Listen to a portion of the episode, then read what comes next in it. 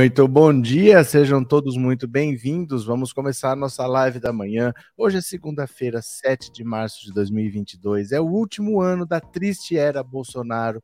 Está chegando ao fim para as eleições que são em outubro. Está faltando março, abril, maio, junho, julho, agosto, setembro. Chegou outubro, faltam sete meses para a eleição. O mês de março é o mês de troca-troca de partido, então esse mês vai ter muita notícia acontecendo, muita gente figurão importante que estava negociando aqui, mas foi para lá, estava lá, veio para cá. Aí já vão faltar seis meses para a eleição. E ao aproximar a eleição, várias coisas podem acontecer. Começando a campanha, o Lula aparecendo na televisão, o Lula tendo que ser entrevistado, vão ter debates? Provavelmente não. Mas pelo menos vai se falar da possibilidade de ter debate Aí o Lula tende a crescer. Tende a crescer, não se sabe quanto. Isso vai depender do desenrolar da campanha. Mas o Lula tende a crescer e aí pode ser que ele vença no primeiro turno? Pode ser. Mas o Lula não vai ficar sentado esperando para ver se ele vai vencer no primeiro turno ou não. Porque caso tenha segundo turno, vamos para a paulada, vamos para a pancada. E aí é importante você entender o que, que pode acontecer em volta do Lula. Sérgio Moro depois do que aconteceu com o MBL, ele perdendo para o Ciro Gomes, num partido nanico, com uma campanha caríssima, ele sem carisma, fazendo reuniões esvaziadas pelo país. O cenário do Moro é de fim de guerra. O Sérgio Moro tá naquela situação assim: quando é que eu desisto? Quando é que eu vou assumir que não deu certo? Então o cenário é Sérgio Moro desistindo, Ciro Gomes se consolidando em terceiro e o Ciro Gomes próximo do que ele estava na eleição passada. Hoje ele está chegando a 8, ele pode chegar a 10, 12, que é o que ele teve na eleição passada, e aí passa a ser uma pontuação importante. Então, qual que é a intenção do Lula? Se aproximar de Ciro Gomes, não para trazer o Ciro Gomes para o palanque necessariamente, não para oferecer um cargo no governo necessariamente, mas para pelo menos que o Ciro Gomes pare de atacar o Lula. Porque até para quem apoia o Ciro Gomes, o natural seria, num eventual segundo turno, votar no Lula. Quem vai votar no Ciro Gomes dificilmente vai votar no Bolsonaro no segundo turno, porque tem até o Bolsonaro aí precisando de voto no primeiro turno. Se o cara tiver simpatia pelo Bolsonaro e o Bolsonaro precisa de voto no primeiro turno, ele já votaria. Dificilmente ele está optando porque ele segunda opção é Lula e a primeira é Ciro Gomes. Então, se ele agride demais o Lula, se ele torna o eleitorado dele extremamente agressivo em relação ao Lula, num eventual segundo turno, esse eleitorado pode até votar nulo. Ah, então se não é o Ciro, também não quero o Lula nem o Bolsonaro. E se o Ciro Gomes tiver uma votação bacana, 10, 12%, metade, metade que migre já está ótimo. Porque o Lula estando acima de 40, com metade que migre do Ciro Gomes, ele já vence, né? Tendo 45, 46%, contando apenas os votos válidos, você tem mais do que 50%, né? Porque voto válido é só voto que vai para candidato. Então você desconta esses não sei, desconta esses brancos, nulo. Olha só os votos dos candidatos. Se o Lula tiver 45, 46 do geral, contando só os votos que vão para candidato, ele passa de 50.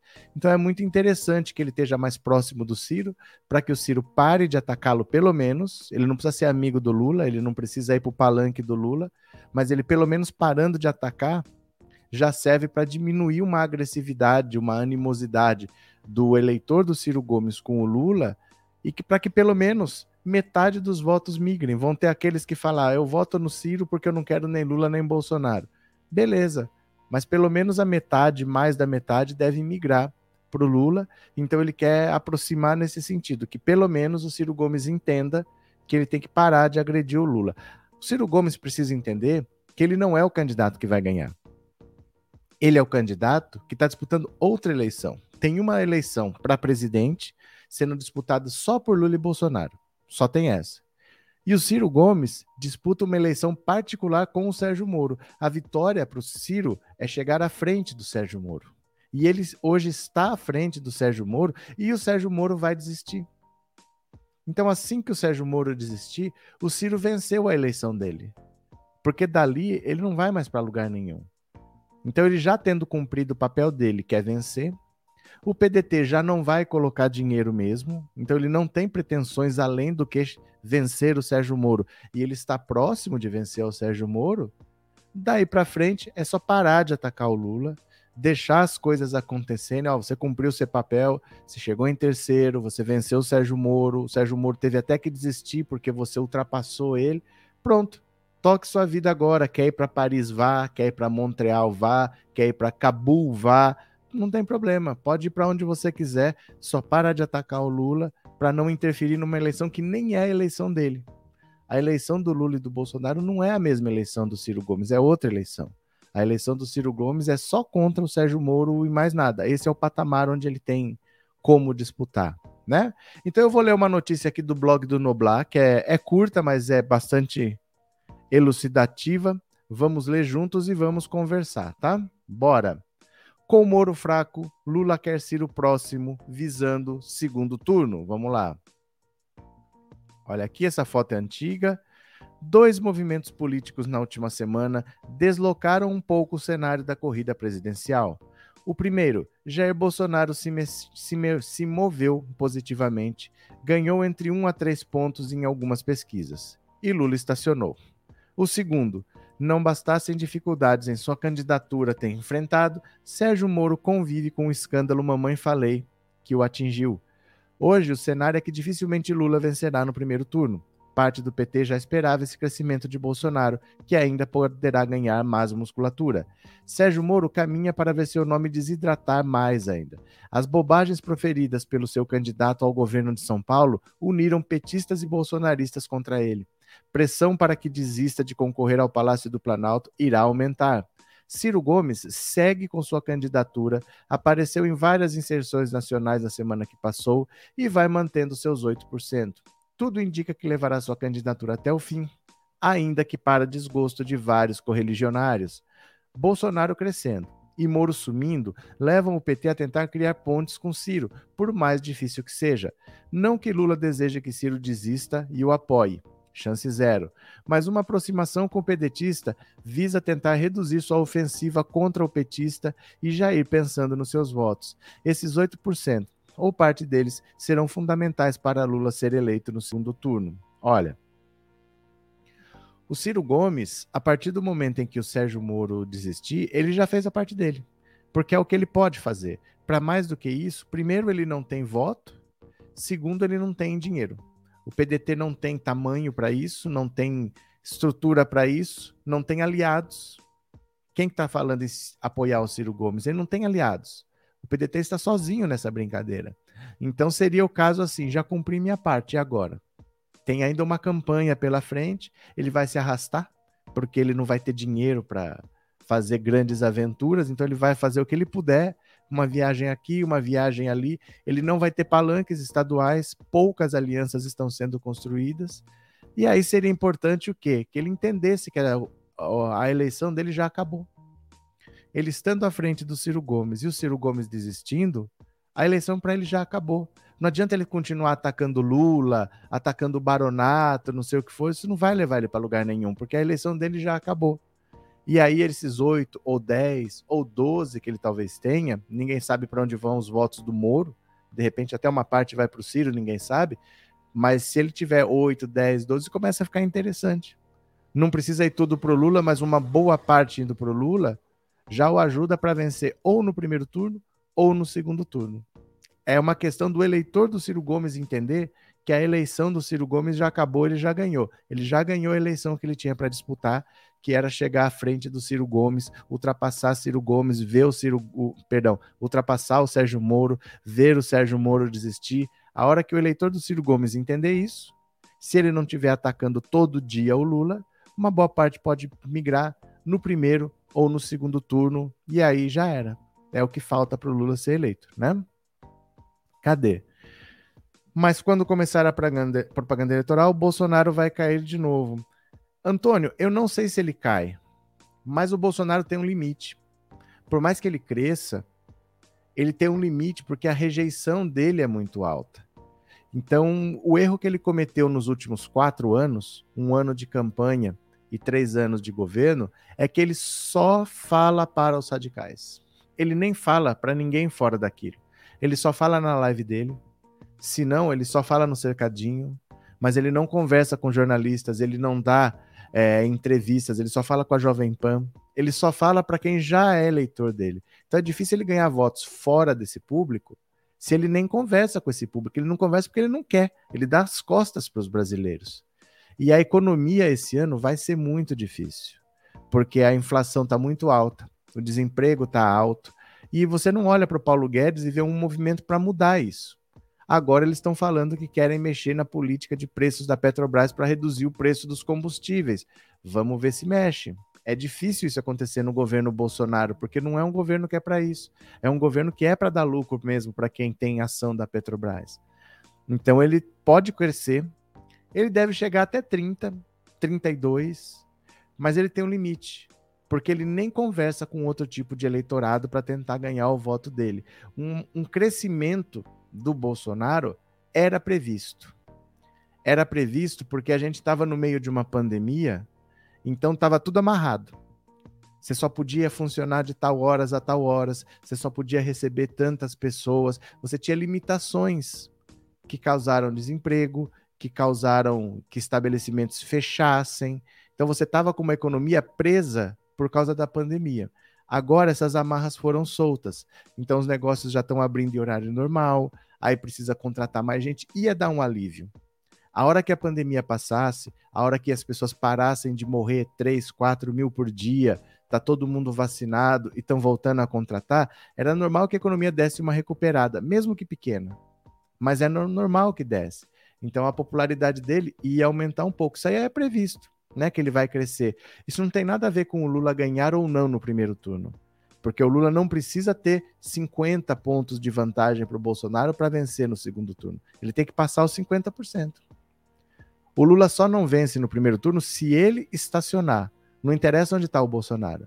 O Bolsonaro está colado nele, não tem problema. Pode estar tá a um ponto do Lula, não tem problema. Desde que o Lula passe os 50%, ele vence no primeiro turno. Não interessa a diferença para o Bolsonaro, entendeu? Então, uma recuperação do Bolsonaro era esperada por causa da situação da economia que tirou as amarras da, da pandemia. Porém, a inflação vai continuar alta, o desemprego não vai ser resolvido, você vai ter problemas como, por exemplo, a guerra da Ucrânia, ela se prolongando, ela vai fazer o barril de petróleo subir. O barril de petróleo subindo, a nossa gasolina fica mais cara. A Rússia é um grande produtor de trigo. O trigo no mundo já subiu.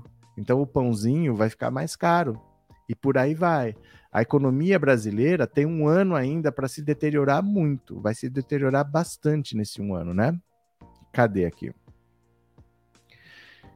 Gessé, eu acho que o Ciro e o Bozo tendem a crescer um pouquinho com a saída do Moro de cena, mas o segundo turno é Lula e Bozo mesmo. Não, aí não. Aí não. São duas coisas diferentes. Que os Lula, que o Ciro tende a crescer, é verdade, porque a disputa dele é com o Sérgio Moro e ele já passou o Sérgio Moro e ele tende a recuperar talvez o eleitorado da eleição passada. A eleição passada ele terminou com 12. Então com esse com esse ânimo, com esse fôlego de que eu superei o Sérgio Moro e eu venci o Sérgio Moro, ele pode recuperar até os 12 que ele já teve. Isso é verdade. Mas achar que o Bolsonaro pode crescer com a saída do Sérgio Moro é impossível. Se odeiam. Eles se odeiam. O Sérgio Moro, quando saiu do governo Bolsonaro, ele saiu querendo derrubar o Bolsonaro. Aquela entrevista que ele deu, dizendo que ele estava saindo porque o Bolsonaro estava interferindo na Polícia Federal, tem um inquérito aberto por causa disso, lá na Polícia Federal, lá no STF eles são inimigos. O bolsonarista não pode ver Sérgio Moro na frente, o Sérgio Moro não pode ver Bolsonaro na frente. Só existem os dois com votos, mesmo que o Sérgio Moro com pouco, porque eles se odeiam.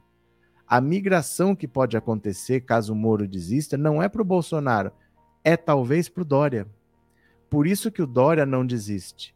O Dória acha que ele tem 2%, mas ele pode herdar os 7 ou 8 que o Sérgio Moro tem, caso ele desista. Porque esse cara que está votando no Sérgio Moro, ele não quer Bolsonaro. Ele não quer Lula e ele não quer Bolsonaro. Então talvez ele vote no Dória, mas no Bolsonaro não.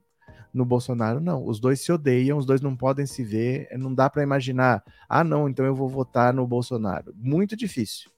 talvez uma parte, vai. Sérgio Moro tem oito, talvez dois vão para o Bolsonaro, mas pouco. A maior parte deve anular o voto ou transferir para alguém como Eduardo Leite, caso ele vá para o PSD, ou para João Dória. Né? Vamos ver, tem que esperar, né? Boa tarde, eu ainda acredito que Lula será eleito no primeiro turno. Eu também, Maria.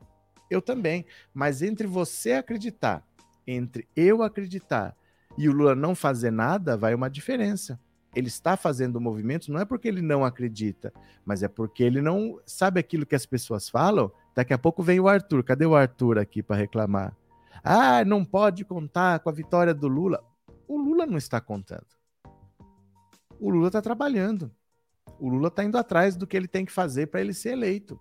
Se ele foi eleito no primeiro turno, ótimo. Se ele não foi eleito no primeiro, ele vai ser eleito no segundo. Mas o Lula está trabalhando. O Lula, você nunca ouviu da boca do Lula, já ganhou. Essa eleição já era.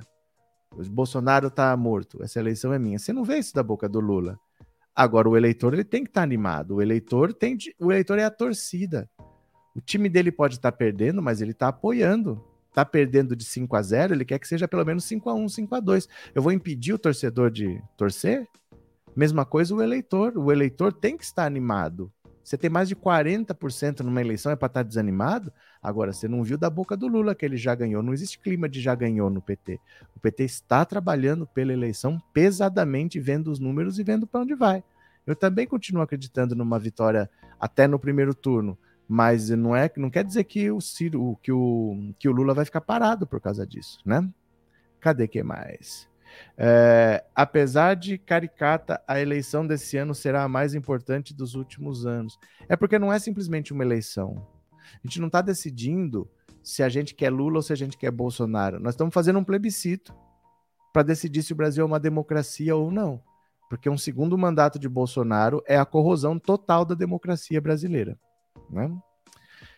Eu votei no Ciro em 2018, mas vou de Lula porque não podemos dar chance ao Bolsonaro. É, você pode até votar no Ciro se você quiser, mas sabendo que, assim, você não ajuda o Ciro, porque a disputa do Ciro não é com o Lula e não é com o Bolsonaro. A disputa do Ciro é com o Sérgio Moro. É isso que as pessoas têm que entender. O, o Ciro Gomes, ele já venceu a eleição dele. Ele tinha 7 ou 8, 9%. Aí o Sérgio Moro entrou na disputa. O Sérgio Moro ficou com 9, ele caiu para 6. Aí o Sérgio Moro de 9 foi para 10. Aí o Sérgio começou a cair e o Ciro Gomes foi recuperando, foi recuperando, foi recuperando. E o Ciro Gomes já passou o Sérgio Moro. Agora, a tendência do Sérgio Moro realmente é desistir. A campanha dele é toda errada, não tem nada acontecendo na campanha dele que seja um sinal positivo. Então o Ciro Gomes ele já venceu a eleição dele. Não adianta ele achar que ele vai continuar até o final, batendo no Lula, batendo no Bolsonaro, que ele vai continuar crescendo, crescendo, crescendo. O objetivo dele era esse, era vencer o Sérgio Moro, porque a eleição possível para ele é essa. Ele não tem como chegar a 50%. Ele não chegou a 50% nem sem o Lula na disputa. Com o Lula preso, ele não chegou. Né? É muito difícil ele ter os votos da esquerda com o Lula na eleição. Da direita, menos ainda, né? Cadê? Então tem um racha onde? Antônio, onde? Depende de onde. Tem vários rachas, mas onde? Está se referindo ao quê? O Moro tem que se candidatar a presidente. O Moro tem que se candidatar a presidente, a síndico? Como assim, Diva? Eu acho que o crescimento do Bolsonaro é em função do que ele e os generais estão falando menos. Se eles se esconderem nesses próximos oito meses, ele pode crescer. Os tolos calados passam por sábios. Mais ou menos. Mais ou menos. A, a coisa mais importante para o Bolsonaro crescer é ele parar de atacar a vacina. Porque é um dos pontos que mais gera rejeição a ele, é ele até hoje não ter se vacinado, é ele até hoje não ter incentivado a vacinação, ele ainda ser contra, mas ele parou de falar isso. Ele passou a atacar a urna eletrônica de novo. Então ele voltou a atacar o TSE, ele voltou a atacar o STF, e isso reduz a rejeição dele, porque grande parte vem do fato dele ser contra a vacina principalmente o eleitorado feminino, que se preocupa mais com a saúde do que o homem, não pode ver o Bolsonaro na frente por causa da gestão da pandemia. Só que ele também não pode ficar atacando a urna eletrônica para sempre. Nós estamos entrando num processo eleitoral, não é vantagem para ele estar em pé de guerra com o TSE e o STF. Aí ele pode ficar um pouco mais quieto. A questão é se ele aguenta.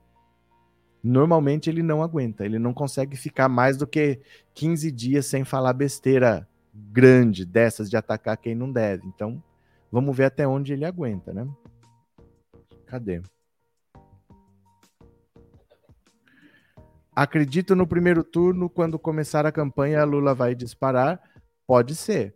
Mas entre você acreditar no primeiro turno, eu acreditar em Lula no primeiro turno, e o Lula, por causa disso, não fazer nada, né? ele está fazendo os movimentos dele, ele está costurando, está construindo a vitória dele. Ele não vai ficar esperando a campanha começar para ele crescer. Ele está trabalhando. Ele está trabalhando, né? É, eu também votei no Ciro, mas vou de pai. Então, se você votou no Ciro, a eleição esse ano do Ciro já acabou. O que ele tinha que fazer, ele já fez. Ele conseguiu, apesar do Sérgio Moro entrar, ter todo o apoio da mídia, todo o apoio da imprensa, uma boa vontade que não acaba nunca. Apesar disso, o Ciro conseguiu superar o Sérgio Moro e conseguiu olhar e ver o Sérgio Moro desistir. O Sérgio Moro desistir é questão de tempo. Tá tudo, tudo contra na campanha dele. Nem o próprio partido dele quer que ele continue. Então acabou. Não tem mais, por, não tem mais como ajudar o Ciro Gomes, porque a disputa dele já acabou, né? Cadê? É, a infelicidade ter que escolher entre. Que infelicidade ter que escolher entre Lula e Bolsonaro. É, só não aconteceu na eleição passada porque não deixaram, né? É, já era para ter acontecido na eleição passada. Vamos ver, né? Estou otimista em Lula ganhar no primeiro turno. Eu também, Jurandir. Eu também. Mas ele, o Lula não vai ficar parado esperando de, de Raider deitada no sofá e aí já venci no primeiro turno. Ele vai trabalhar, vai fazer alianças, né? É, Deus nos livre de Ciro, um louco, prepotente, arrogante, invejoso, vai brigar com todo mundo. Não, mas eu não. É, de novo, não se preocupem com Ciro. O Ciro já fez o que ele tinha que fazer. A eleição do Ciro acabou. O que ele poderia fazer, o que ele tem capacidade para fazer, era vencer o Sérgio Moro. Isso era o desafio pessoal dele. Já acabou.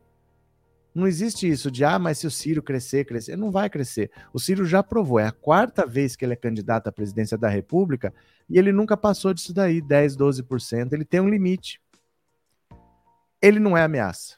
O Ciro não é ameaça. Ele só tem que parar de atacar o Lula, entender que a eleição dele já foi, ele já conseguiu o objetivo ficar à frente do Ciro Gomes, que é o objetivo possível para o tamanho dele. A partir daí, é só ele não atrapalhar a eleição que não é a dele. A eleição do Lula e do Bolsonaro não é a mesma do Ciro Gomes. Você sabe quando você tem na Fórmula 1?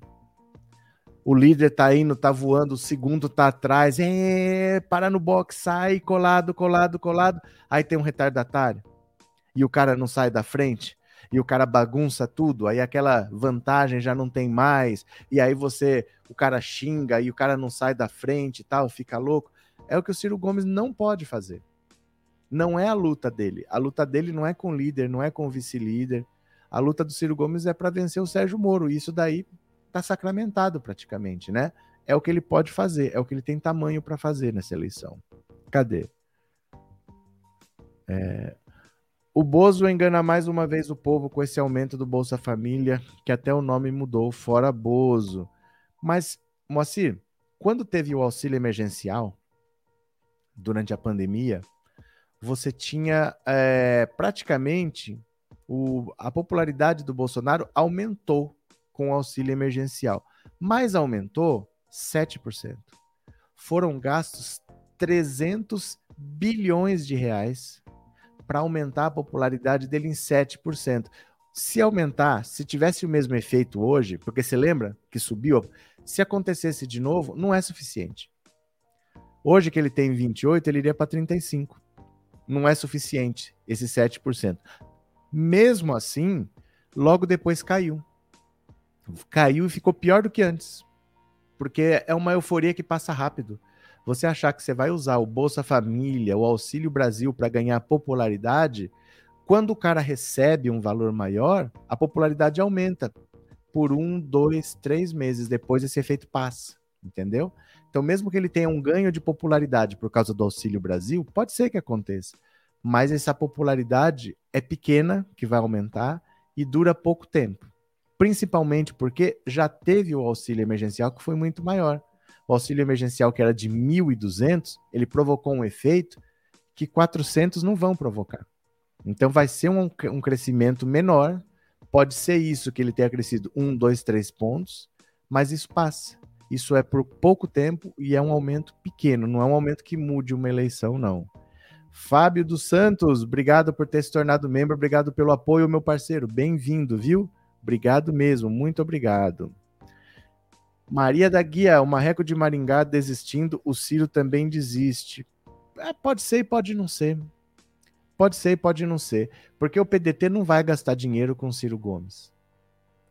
O PDT não vai gastar dinheiro porque já sabe que não vai para lugar nenhum. E o dinheiro que você gasta para presidente, você não gasta para eleger deputado. Então ele vai ter que fazer uma campanha muito barata. Aí é o ego do Ciro Gomes, né? Porque ele já sabe que ele não vai para lugar nenhum. Só que é a quarta eleição presidencial, que ele não passa nem perto de ir para o segundo turno. Ele não vai mais para uma quinta. Provavelmente é o fim da carreira política dele. E eu não sei se ele vai querer terminar a carreira política com uma desistência. Então pode ser que desista? Até pode, mas fica mais difícil porque ele não vai para lugar nenhum. Então provavelmente é a última disputa. Sendo a última, terminar com uma desistência, imagina que final melancólico. Tinha 12, na eleição seguinte não teve nem os mesmos 12, teve 8 e acabou desistindo. É um final melancólico, então não dá para saber se ele vai desistir ou não. Temos que esperar para ver, mas o Sérgio Moro é quase certeza que já foi, né? Cadê? Lula está trabalhando para ganhar no primeiro turno. Boa tarde. Boa tarde. Antônio Isaac, confesso que tenho medo desse fascínio a retornar.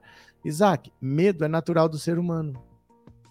Medo é um instinto. Medo a gente não controla. Eu posso falar para você.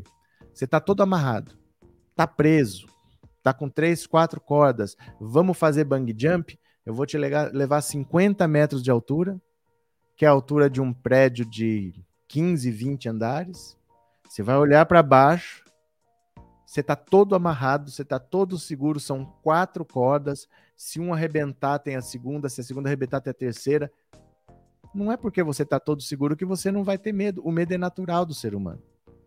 Se você tiver no 15 andar de um prédio, você não precisa pular. Se você chegar na janela e olhar para baixo, você vai ter um frio na barriga, mas você está seguro o fato de você estar seguro não te impede de ter medo. O medo é um instinto do ser humano. É natural que as pessoas tenham medo. Isso não quer dizer que há um perigo. Eu posso ter medo em situações que eu estou absolutamente seguro, mas é um instinto de proteção do ser humano. O que, que você prefere? Você vive no tempo das cavernas. Não existe iluminação natural, não existe cidade, não existe casa. Você dorme numa árvore, você dorme numa caverna. Se ouvir um barulho, você prefere sair correndo, mesmo que não seja nada? Ou você prefere pagar para ver? Provavelmente não é nada, mas pode ser uma onça. Você entende? É natural do ser humano, garante a sua sobrevivência você ter medo. Ao longo da, da nossa evolução, o medo nos manteve vivos. A gente sempre vai ter medo, vai ter receio. Isso não quer dizer que a situação está cada vez pior. Isso é um instinto do ser humano, né? Isso não pode nos impedir de lutar. Medo a gente sempre vai ter, né? Cadê? Na torcida pela vitória do Lula em primeiro turno, vai ser dura a disputa, mas temos que acreditar. Com certeza, Denise, com certeza, né? A chance de Ciro foi em 2018, ele é o famoso voo de galinha. Ana, em 2018, tinha duas coisas. A primeira, toda eleição tem um candidato do governo. Em 2018 não teve. Então já facilita, porque não tinha o, o candidato do governo. Esse ano tem é o próprio Bolsonaro. É um candidato que tem a máquina pública, que tem verba pública, que obrigatoriamente está na televisão porque é presidente. Ele não está na televisão porque ele é candidato, ele está porque ele é presidente, mas ele está. A cara dele aparece, ele é notícia. Então é muito importante ter o candidato do governo disputando a eleição. O Fernando Henrique se reelegeu, o Lula se reelegeu, a Dilma se reelegeu e em 2018 não tinha. Segundo, o líder das pesquisas, que era o Lula, foi preso. Então você não tinha o líder das pesquisas e você não tinha o candidato do governo. Nem assim o Ciro Gomes foi para o segundo turno. Então o que, que a gente vai esperar? Que agora que tem o Lula, que agora que tem o candidato do governo, agora vai? Não vai. Né? Não vai. Já era para ter ido, né? Aí aqui. Professor, aqui na Alemanha me perguntaram por que o genocida tem muito apoio. Paulo, na Alemanha? Na Alemanha? Foi brasileiro que te perguntou isso, não foi alemão. Alemão não te perguntaria isso. Alemão, te garanto que não te perguntaria isso. Eu não vou nem explicar o porquê. Mas é, pode ter sido um brasileiro aí na Alemanha que te perguntou isso, não um alemão. Alemão não te perguntaria isso. Há razões históricas para um alemão não te perguntar isso. Um alemão sabe que é possível um Bolsonaro da vida ter apoio. Um alemão não te perguntaria isso. Né? Um alemão, olha, um alemão não te perguntaria isso, né? Acho difícil que um alemão tenha te perguntado isso. Opa, pera lá, é aqui. Acho difícil que um alemão tenha te perguntado isso, né? Acho difícil. Porque há razões históricas para eles saberem que é muito possível, né? Cadê? Cadê a foto? Ó, eu acho que eles sabem. Eu acho que eles sabem não deve ter sido o alemão, deve ter sido um brasileiro que te perguntou isso, porque o alemão sabe, o alemão sabe, né? A caneta do Bolsonaro vai dar R$ 1.200 de salário para as mães solteiras. Não vai, Denis. De onde você tirou isso? Não vai. Não vai, né? É, retromáquina emplaca um Haddad só com a sobra de Lula absorveu os 30 do eleitor PT com apoio tende a subir mais. Não entendi, Márcio.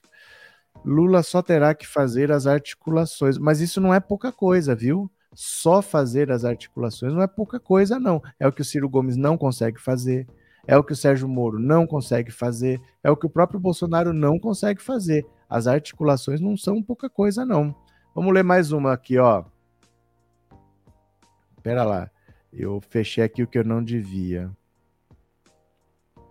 Pera lá. Uai, o que aconteceu aqui? Pera lá. Fechei a notícia que eu queria. Pera só um segundo aqui. Hum, cadê? Pronto. Aqui está. Pronto. Vamos ver aqui, ó. Venham comigo. Mamãe falei, promete se desfiliar do Podemos hoje. Olha, Arthur Duval, prometeu à cúpula do Podemos anunciar ainda nesta segunda-feira sua desfiliação do partido. O anúncio, segundo integrantes da legenda, deve acontecer durante um pronunciamento de Mamãe Falei na Alesp. Ele deve fazer um discurso na Assembleia hoje e anunciará a desfiliação, informou o senador Álvaro Dias. No sábado, Dias afirmou à coluna que Mamãe Falei anunciaria a desfiliação do Podemos ainda no fim de semana. A expectativa é de que a desfiliação do deputado ajude a baixar a pressão interna do partido, que outros membros do MBL continuam no Podemos. Em fevereiro, o deputado Kim Kataguiri se envolveu em polêmica ao dizer que a Alemanha errou ao criminalizar o nazismo. No sábado, Mamãe Falei anunciou ter desistido da pré-candidatura ao governo de São Paulo. Ele havia se filiado à sigla em janeiro para dar palanque a Sérgio Moro, a decisão de Arthur Duval veio após a coluna divulgar na sexta, em primeira mão, uma série de áudios enviados pelo parlamentar com teor sexista sobre refugiadas iranianas. O deputado estadual viajou à Ucrânia sob o pretexto de ajudar a divulgar os esforços da resistência contra a invasão russa no território ucraniano. Pronto. Eu estou falando disso daqui pelo seguinte: é outra notícia. A consequência é essa daqui, ó. Pronto. É essa daqui que é a outra matéria que eu quero ler. Olha. Candidatura de Moro balança, balança e está por um fio. Um dos fatores é o tal do mamãe falei. Vamos dar uma olhada aqui, ó. Política não é para amador. O deputado Ulisses Guimarães que nos anos 70 e 80 liderou a luta contra a ditadura militar de 64, dizia que o mais bobo dos deputados era capaz de consertar um relógio com os olhos vendados e usando luva de boxe. Onde estava com a cabeça a advogada Rosângela Wolff, mulher do ex-juiz Sérgio Moro, quando o aconselhou a largar a toga para ser ministro de Bolsonaro, depois a pedir demissão e, por último, a lançar-se candidato a presidente da República. No fim de fevereiro, os dois foram vistos jantando sozinhos em um restaurante de São Paulo. É um retrato da situação de Moro. O Podemos, partido ao qual se filiou, quer vê-lo pelas costas por não acreditar mais nas suas chances de se eleger. Quem ainda o apoiava era o MBL, que se diz liberal conservador, expressão que se tornou conhecida como nova política e que rompeu com Bolsonaro depois de ajudá-lo a derrotar Fernando Haddad em 2018. Acontece que o MBL está com toda a pinta de ser um paciente terminal. Há poucas semanas, o deputado Kim Kataguiri, um de seus chefes, afirmou que a Alemanha não deveria ter criminalizado o nazismo. Arrependeu-se, mas já era tarde. Na semana passada, o deputado Arthur Duval, vulgo Mamãe Falei, disse que as mulheres ucranianas são fáceis porque são pobres. Foi o menos sexista que ele disse. O demais passa pelo que ele faria na cama com uma delas.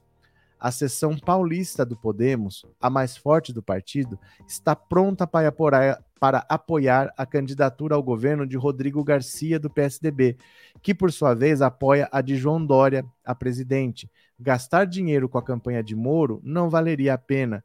Moro é um candidato órfão de palanques pelo país. Nem ele, nem Rosângela, que manda nele mais do que se imagina, entenderam que políticos de todas as cores não perdoam Moro por ter tentado demonizar a política à época em que era juiz. Há três anos, Moro teria sido eleito presidente sem precisar fazer campanha. Hoje, o sonho de sua mulher, comprado por ele, está por um fio. A vaidade é o pecado favorito do demônio. Olha, como eu falo para vocês, a campanha do Sérgio Moro é inviável. Ele está num partido nanico que não tem dinheiro, não tem estrutura para ganhar a presidência da República. Ele é odiado pela classe política. Então, além de estar num partido pequeno, ele não ia fazer alianças. Ele não tem experiência em política. Ele não tem poder de convencimento, porque um juiz não precisa convencer ninguém. Ele convencer. Ele assinou, é lei. Ele mandou prender, o cara vai preso. Ele mandou soltar, o cara vai para casa. Não tem que convencer o cara a ir para casa, não tem que convencer o cara a ser preso. Na política, não, ele precisa convencer, ele não consegue convencer ninguém.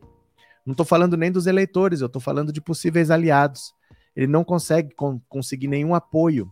A classe política odeia Sérgio Moro. Ele não conseguiu nenhum marqueteiro. Tiveram que buscar um marqueteiro na Argentina, porque nenhum brasileiro aceitou trabalhar com ele. Então já estava numa situação extremamente complicada. O Podemos nunca ligou para Sérgio Moro. O Podemos só queria visibilidade, queria ser notícia, porque nós estamos falando do Podemos por quê? Por causa da candidatura do Sérgio Moro, senão ninguém falaria. Seria igual a candidatura do Felipe Ávila pelo Novo, ninguém fala. Seria mais um que ninguém ia falar. Então ele já ganhou o que ele quis, que é visibilidade. As pessoas sabem hoje que o Podemos existe. Mas nem o próprio partido quer a candidatura do Sérgio Moro. O que podia ganhar com a candidatura do Sérgio Moro, o Podemos já ganhou. Daqui para frente é só prejuízo. Então a tendência é que ele realmente desista porque ele vai passar vergonha se ele continuar, ele vai ser abandonado pelo próprio partido. O partido dele vai apoiar o Rodrigo Garcia em São Paulo. O Rodrigo Garcia é o candidato do Dória, que também é candidato à presidência, então ele vai ver o próprio partido dele apoiando um adversário. É muito difícil que ele continue. Né? E nesse cenário em que o Sérgio Moro não continue, o Ciro Gomes já ganhou a eleição dele. Não tem por que ele continuar atacando Lula se ele já ganhou o que ele poderia ganhar, que era ficar à frente do Sérgio Moro, ver o Sérgio Moro desistir. É isso que o Ciro Gomes tem que entender, né? Cadê? É, professor, quem poderá ser o herdeiro político do Lula? O Bozo tem vários. Ele não tem ninguém. Quem é herdeiro político do, do Bolsonaro? Ele tem filhos. Ele tem filhos. Ele tem uma dinastia. Mas ele não tem herdeiros políticos. Ele, ele não tem força política própria. O movimento do bolsonarismo já existia. Ele liderou, ele não criou um movimento. Ele liderou um movimento que já existia, porque as pessoas já eram racistas, já eram homofóbicas. Faltava alguém que representasse. Esse alguém é o Bolsonaro. Esse movimento vai procurar qualquer outro líder, não vai se prender ao Bolsonaro, porque esse movimento, essas pessoas já já estavam aí. Então ele não vai fazer sucessores. Não existe algo que partiu do Bolsonaro. Ele se aproveitou de um movimento que já existia. E pro Lula é muito difícil você dizer. Líder você não faz, o líder nasce feito. Não é assim, vou formar um líder. Não existe escola de líder, não existe faculdade de líder. O líder nasce feito, o líder tem qualidades que ninguém pode ensinar, você pode lapidar. Se a pessoa tiver essas qualidades, você pode lapidar, mas não dá para você comprar no supermercado e falar, olha, é isso que você precisa. Né? Quem que vai ser o sucessor do Messi? Vai ter que surgir na Argentina um outro jogador de qualidade. Né? O Cristiano Ronaldo, que tem 36 anos. Quem que é o português que vai suceder o Cristiano Ronaldo? Vai ter que surgir. Se surgir alguém com talento para isso, você pode lapidar, mas não tem como fabricar. Né? Quem que é o novo Pelé? Teve vários. Olha, esse cara é o novo Pelé, é o novo Pelé. Surge sozinho. O líder é inato. O líder não é fabricado. Ele pode ser lapidado, ele pode ser moldado, mas eu não pego uma pessoa qualquer e transformo em líder. O Collor é a maior prova disso. O Bolsonaro é a maior prova disso. Eu não pego uma pessoa qualquer e transformo em líder. Então não dá para você prever. Isso é imprevisível. Alguém que tiver que tenha a liderança do Lula é alguém que tenha isso naturalmente, não é alguém que você prepare para isso. Não dá para preparar, né? Cadê? O Podemos fritou o marreco e ainda paga salário. Esse é mais um dos motivos de insatisfação com o Sérgio Moro porque ele tem uma equipe própria, ele, tem, ele recebe salário do Podemos, ele recebe segurança do Podemos, ele recebe uma estrutura, ele tem um monte de gente contratada para atender a ele exclusivamente. Só que por onde ele viaja no Brasil, os eventos são completamente vazios. Ele fala para ninguém. Ele não, o Sérgio Moro, ele não tem eleitores. Ele tem antigos fãs da Lava Jato. Então tem gente que era fã da Lava Jato, o Sérgio Moro vai lá, o cara vai para ver o Sérgio Moro, o Sérgio Moro da Lava Jato. Ele não vai para ver o Sérgio Moro candidato a presidente. Sabe, é uma coisa meio nítida. Quem vai a um, a um evento do Sérgio Moro vai para ver o juiz da Lava Jato que ele via na televisão. Não vai interessado nas propostas do candidato a presidente. O cara não liga pro candidato, ele não quer saber o que ele vai fazer quando ele for presidente. O cara vai para ver o, juiz da Lava Jato. Então, assim, o Podemos está vendo que está gastando uma grana com uma equipe do Sérgio Moro, cara, pagando salário para o Sérgio Moro, para ele viajar para eventos que não vai ninguém. A própria direção do Podemos nem tem ido mais. Ele tem ficado sozinho nesses eventos aí. Só com a própria equipe dele. Ele está abandonado pelo próprio partido mesmo. Não tem como ele continuar essa candidatura. Com esse, essa pancada do MBL, então, é difícil, né?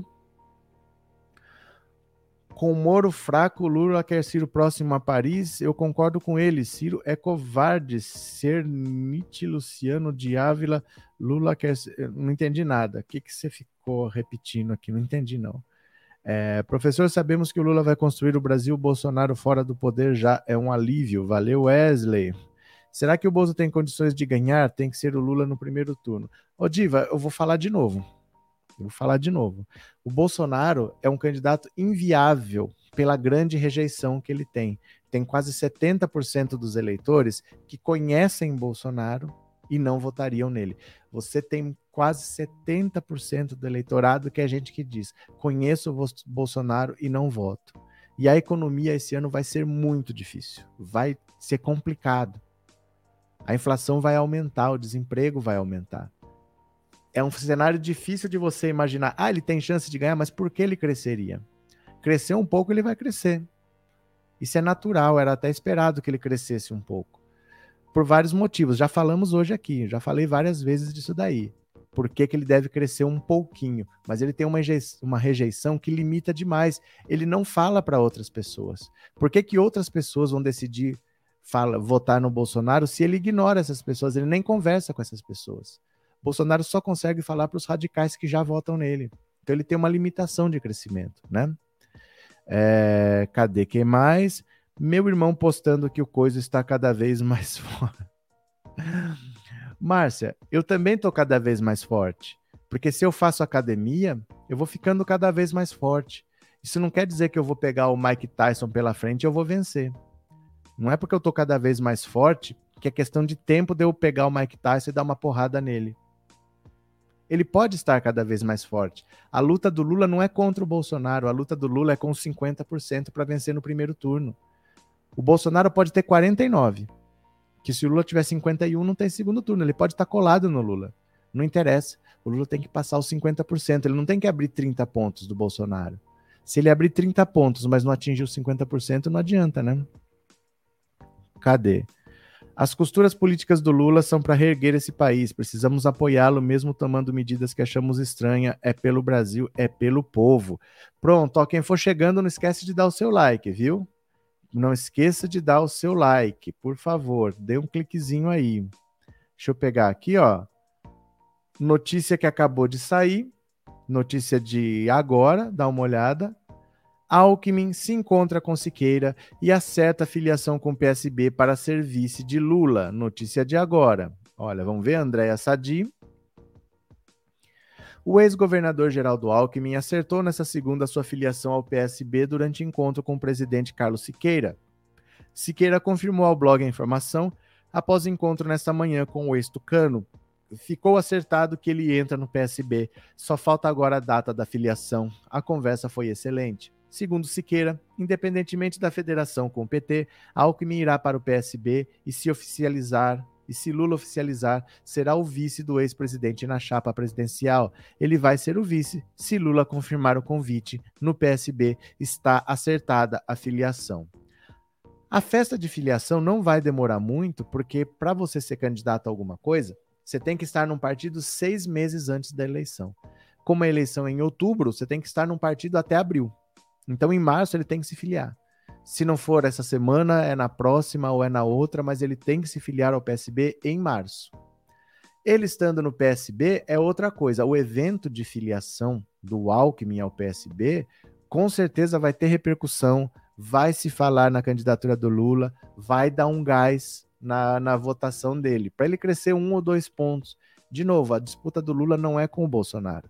A disputa com, do Lula é com os 50% ele crescendo o suficiente para passar 50%, o Bolsonaro pode crescer o quanto for, que não é o suficiente para vencer a eleição. O Lula está próximo dos 50%, ele está com 41, 42, 43 do total. Dos votos válidos, isso é 45, 46, 47. Então ele está próximo de vencer no, no primeiro turno. Não é fácil você achar na rua 4%, mas não é tanto. Então, qualquer movimento desses é importante. A oficialização da candidatura, que se arrastou muito, já podia estar definida há muito tempo, porque aí o Alckmin saía por aí fazendo costuras, dando entrevistas, falando, né? Poderia estar oficializada há mais tempo, mas o PSB enrolou. Agora dá um gás também, tá? A rejeição ao Bolsonaro vai aumentar depois da aprovação dos cassinos, os evangélicos vão pular fora. Tudo pode ser, Carlos. Tudo pode ser. Isso pode realmente acontecer. O, o bolsonarismo é uma incógnita, porque eles têm uma capacidade de passar pano que ninguém consegue nem medir. A gente não sabe que impacto uma decisão tem, porque eles passam pano na cara de pau, entendeu? Eles acham uma desculpa de que, não, mas cassino não é jogo de azar, porque jogo do azar nos tempos de Jesus era outra coisa. Jogo de azar era arremesso de pedra no galho da coruja. Então, só isso que é considerado jogo de azar, cassino não é. Eles têm capacidade infinita de passar pano. Não dá para a gente saber se isso vai impactar ou não, porque numa situação normal impactaria. Mas no bolsonarismo é um mundo paralelo que tem regras próprias. A capacidade deles de passar pano é, é inimaginável, né?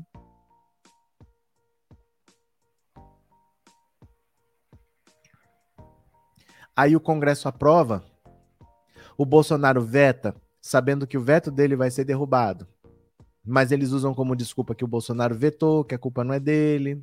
Aí eles vão dizer que cassino é, é, inevitável, porque jogo do bicho já tem, porque cassino você pode jogar online, então pelo menos o imposto vai ser usado para obras assistenciais. Eles têm uma capacidade infinita de passar pano. Não dá para a gente saber o que vai acontecer, vamos ter que esperar, né? É, a TV Aparecida vem entrevistando a todos os pré-candidatos. Já chamou Dávila Moro e amanhã é Ciro. Eu quero ver o Lula. Vamos ver se o Lula vai. Vamos ver se o Lula vai, né? Porque assim, o Lula tá com uma agenda muito concorrida.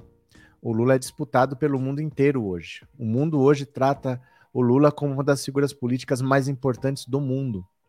Então fica difícil às vezes. O Ciro Gomes tem tempo, né? O Felipe Dávila tem tempo. Não sei se o Lula tem, porque a, a agenda do Lula é muito corrida, é muita gente querendo falar com o Lula do mundo todo. E o Lula atende, né? Se ele tiver tempo, melhor. Vamos ver. Eles vão fechar os olhos para os cassinos evangélico e não tô nem aí. Então, não dá para saber. Não dá para saber o que vai acontecer. O mundo do bolsonarismo, eles vão falar que é culpa do STF, que eram governadores e prefeitos que tinham que ter evitado, que isso daí é pressão da ONU, porque a ONU é comunista e quer cassinos no Brasil, é porque não sei o quê. Eles inventam qualquer desculpa e eles acreditam, né? Então, esse crescimento do Bozo nas pesquisas não fará perigo a Lula? Diga por Deus. Eu tô falando. Sabe, José, de verdade, assim, vocês precisam chegar no começo da live. Porque eu respondo e converso com todo mundo. O problema é que vocês chegam fazendo pergunta. Aí normalmente vocês perguntam o que eu já respondi quatro, cinco vezes. Eu tô falando disso há 50 minutos. Então não é que eu não quero responder, é que eu já falei isso quatro, cinco vezes. Cheguem no começo da live, tá? Política. A gente tem que acompanhar todos os dias. Não dá para acompanhar de vez em quando e não dá para entender pela metade. A gente tem que ter uma linha de raciocínio que faça sentido. Então, ter acompanhado a live ontem, acompanhar hoje, acompanhar amanhã, depois de amanhã, é fundamental. Eu não posso assistir assim, ó, ó, quero saber desse tema, eu vou lá ver. É uma coisa que você tem que acompanhar todos os dias. Porque eu já falei várias vezes disso aqui. Faz cinco minutos que eu falei. Faz cinco minutos que eu acabei de falar. O Bolsonaro pode crescer, a disputa do Lula não é com o Bolsonaro, a disputa do Lula é com 50%. Né, gente? Quantas vezes eu falei isso hoje? Então cheguem no começo, porque eu tenho todo o prazer em responder. Mas eu não posso ficar uma hora respondendo a mesma coisa várias vezes. Então assistam do começo ao fim e assistam todos os dias.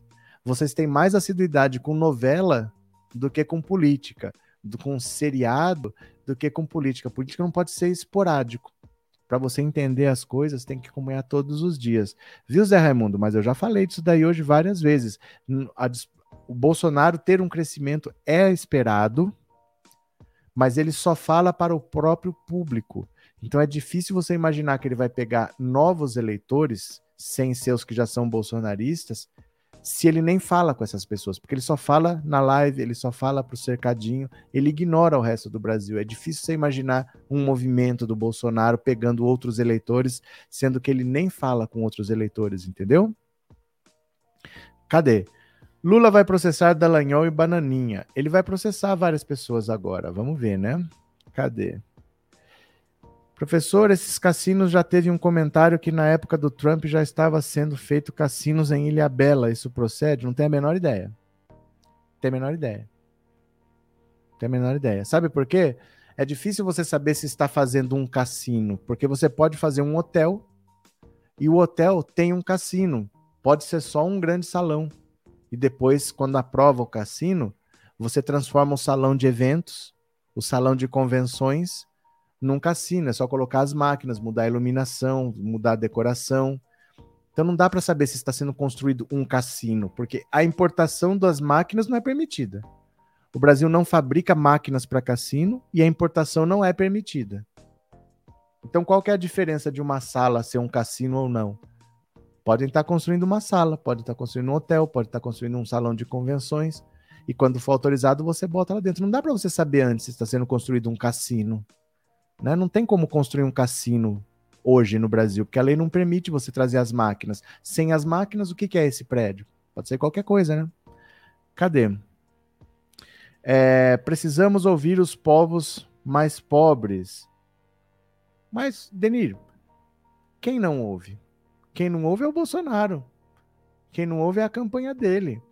O PT sempre teve seus movimentos de base e faz o que pode para se aproximar dos povos pobres, até dos povos evangélicos, está criando núcleos específicos para isso. É que o efeito dessas coisas não é que você faz hoje e tem resultado amanhã. Essas coisas têm efeito a longo prazo. Né? Não é algo para você fazer para a eleição, mas é feito sim, né? Cadê? É, Lula melhor presidente do Brasil. Eu acompanho diariamente, amigo. Ah, então você já ouviu a resposta da pergunta que você mesmo fez. Se você acompanha todos os dias, José Raimundo, você perguntou uma coisa que você ouve todos os dias eu falar isso. Esse crescimento do Bozo nas pesquisas não fará perigo ao Lula? Mas então você já ouviu essa resposta todos os dias, porque todos os dias eu falo isso. Hoje, inclusive, eu falei várias vezes, tá? É importante é, a gente fazer uma linha de raciocínio. Não é porque subiu um ponto, desceu um ponto, que o raciocínio muda. Então, se a gente acha difícil um crescimento do Bolsonaro, porque ele tem uma rejeição altíssima, e o Lula tem mais ponto que o Bolsonaro e tem uma rejeição mais baixa, esse raciocínio continua valendo. Ele não muda porque cresceu um ou dois pontos, não. Tá? Essas coisas não, não, não é assim. Olha, agora mudou tudo. Só porque subiu um ou dois pontos. Não é assim, não. Valeu? Ó, é, fora Putin, fora Bolsonaro. Cadê? Incrível o poder de persuasão que esses pastores têm com o gado. É porque é assim, Neudson.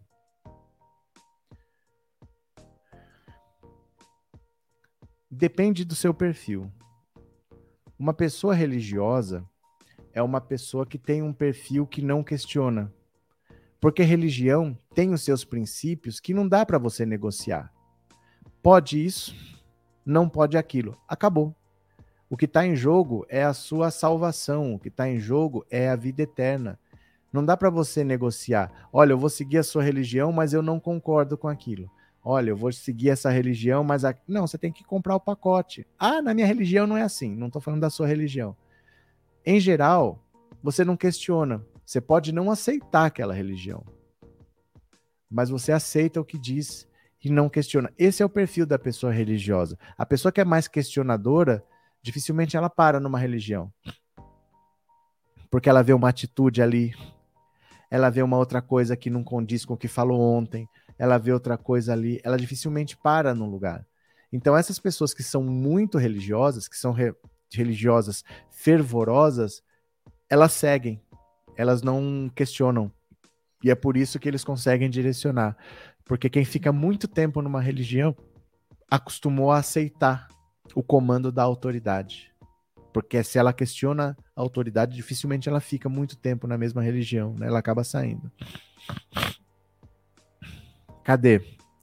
Lula tem que trazer mais um como o Alckmin. Mas para fazer o quê, Oswaldo? Para fazer o quê? A não ser que ele traga alguém para ser candidato ao Senado. Porque a vaga de governador é do Haddad.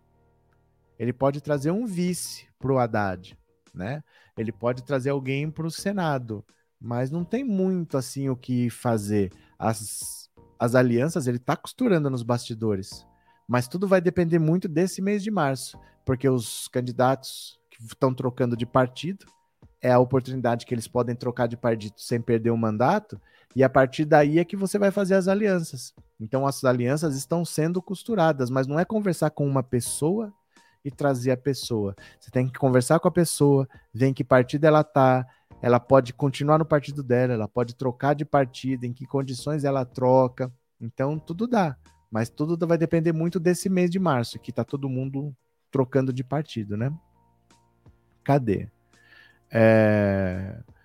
Foram os religiosos que colocaram o miliciano na presidência. Orlando, foram os religiosos que elegeram praticamente tudo que você vê no Brasil. O Brasil é um país extremamente religioso. O Brasil é um país extremamente apegado eu diria até religioso e supersticioso. O brasileiro é muito supersticioso, ele é muito apegado a coisas que ele considera sobrenaturais e que ele não consegue explicar. Não estou falando só de religião, sabe? Mas ver uma mancha na parede é Jesus, ver um, uma sombra é um disco voador, ver não sei o que. O brasileiro ele é muito supersticioso, muito ligado ao sobrenatural. Toda a lei brasileira é de inspiração católica. A gente não tinha divórcio no Brasil porque não tem divórcio na lei católica. Né? A proibição do aborto, de várias coisas, a união civil de pessoas do mesmo sexo, tudo isso não é aprovado no Brasil por questões religiosas. Então não é que os religiosos elegeram eles elegeram todos os candidatos que você pensar. O Brasil é um país extremamente religioso, muito mais do que deveria ser. As pessoas podem ser religiosos, mas não nesse nível. O brasileiro é religioso ao ponto dele achar que, por exemplo, é...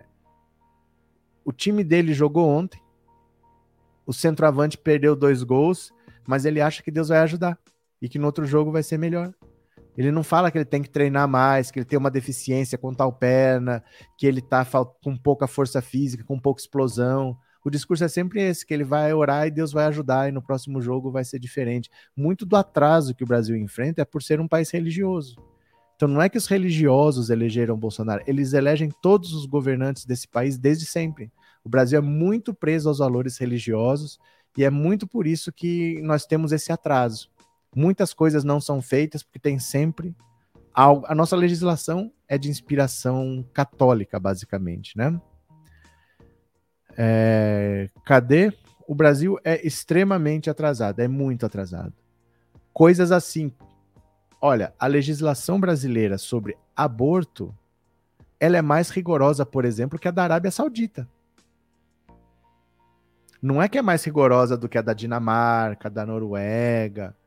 A maior parte dos países africanos, asiáticos, tudo tem uma lei menos rigorosa do que a brasileira. A lei brasileira praticamente não permite aborto, isso não existe no mundo. Praticamente é só bebê anencefálico, estupro, perigo de risco perigo de risco de vida da mãe, só. E ainda assim, você tem sérias dificuldades para conseguir oficializar, para conseguir na, na justiça o direito. E ainda vem o governo, como a Damares, vendo uma menina de 10 anos com uma gestação, com a lei do lado dela, porque foi um estupro, e queria sequestrar a menina, forçar a menina a ter a criança à força. Essas coisas são, são vergonhosas de acontecer no Brasil, né? São vergonhosas, mas Cadê? Ah, você acha que o país onde o povo não é religioso, o país é mais adiantado? Eu não falei isso. Eu não falei isso. Sabe o que acontece? vou falar uma coisa para vocês assim. Quando eu estava no segundo ano do ensino médio, eu tive aula de filosofia. Foi um ano só. E foi muito importante ter tido um ano de aula de filosofia do nível do ensino médio, não é do nível da faculdade, não muda a forma da pessoa pensar. Porque você entende como funciona o pensamento humano, como funciona a lógica, desde os gregos, a lógica dialética, Aristóteles, como que você forma um pensamento. Eu não falei isso que você está falando. Quando você fala uma coisa para lá, não quer dizer que o contrário. Vou dar um exemplo para você. Se eu falar para você que quanto mais rico, mais a pessoa quer viajar, não quer dizer, eu não estou falando que o pobre não quer viajar. Você não pode pegar o contrário do que a pessoa falou e, e chegar numa conclusão, porque a pessoa não falou isso que você está dizendo. E é uma coisa muito comum que até palestra motivacional usa. Eles pegam raciocínios errados, que não são obviamente errados, mas se você para para analisar, estão logicamente errados e usam isso como discurso motivacional. Eu não falei que quanto mais menos religioso, mais avançado. O que eu falei que um, uma das causas do atraso do Brasil é ser um país extremamente religioso. Então eu falei do caso brasileiro, olhando a situação brasileira, que é um país que poderia estar mais desenvolvido, mas o Brasil tem um freio religioso. Eu não estou dizendo que a Suécia é avançada por não ser religioso. Tem vários motivos que explicam por que, que a Suécia é um país avançado, por que, que o Canadá é um país avançado. A Inglaterra é um país muito religioso, mas é um país avançado. Muitos países são avançados e são religiosos. Eu não disse isso. Tá? O que eu disse é que no caso do Brasil, grande parte do nosso atraso está ligado a uma, um sentimento de religião exagerado, que poderia ser menos que iria ajudar muito o país a se desenvolver e não ia prejudicar a fé de ninguém. O Brasil é religioso no nível talibã. O Brasil, o Brasil invade templos. Religiosos invadem templos de outra religião para destruir os templos por causa da fé deles. É nesse nível que o Brasil faz. O brasileiro comete crimes em nome de fé. Ela não precisa ser nesse ponto, assim. A pessoa pode ter a fé dela, mas ela não precisa começar a cometer crime, invadir, por fogo numa casa por causa de religião. O Brasil é nesse nível. Mas eu não disse que países avançados são menos religiosos, né? Cadê? Cadê quem mais?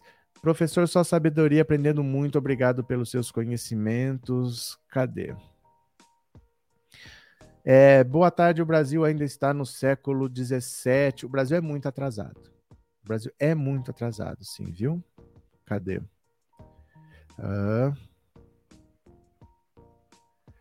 Sabe, eu vou dar um exemplo para vocês entenderem é, do que, que eu estou falando, às vezes, de um raciocínio errado que é usado como discurso motivacional. É típico de palestra de coach, de coisa que a RH inventa para passar na sua empresa, que eles mostram assim: eles pegam um vídeo de um indiano, um indiano que não tem os braços, que não tem as pernas, mas ele bota uma corda aqui no cotoco do braço e assim, com dificuldade, ele consegue carregar um balde d'água, e aí com esse balde d'água ele consegue fazer não sei o que, aí ele consegue, sem o braço, sem os pés, ele consegue tocar um instrumento e ele faz música de um jeito que só ele faz. E aí eles falam que se aquele cara consegue com todas essas dificuldades, então você também consegue. Isso é o raciocínio mais absurdo que existe. Porque o que vale para uma pessoa não vale para o grupo. Se eu tenho um grupo e eu falo, olha, para todo mundo vale. Você está dentro do grupo, então vale para você. Se vale para todos, vale para um. Mas eu não posso fazer o contrário. Olha, tá vendo esse grupo? Esse cara aqui consegue, então todos conseguem. Não.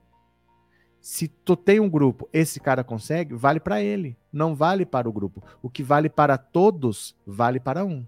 O que vale para um, eu não posso dizer que vale para todos.